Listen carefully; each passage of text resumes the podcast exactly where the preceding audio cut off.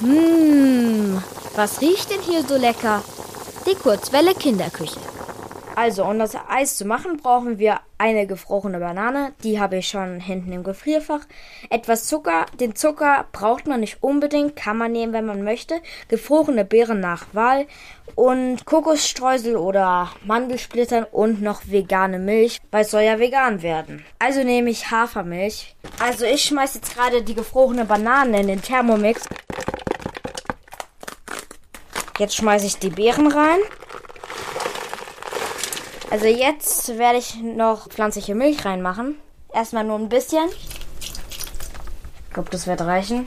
Jetzt werde ich alles mixen, weil es soll ja auch später eine gute Konsistenz haben.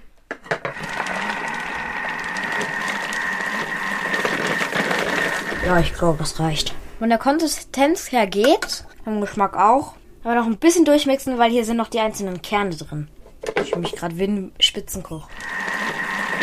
Also jetzt hat es eine viel cremigere Konsistenz. Also ist, glaube ich, fertig. Also ich fülle jetzt das ganze Eis in eine gelbe Schüssel um.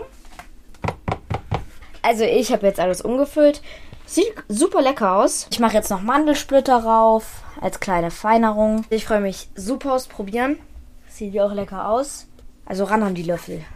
Mm, sehr gut. Also von 10 Sternen würde ich 20 geben. Also da gibt es nichts zu toppen.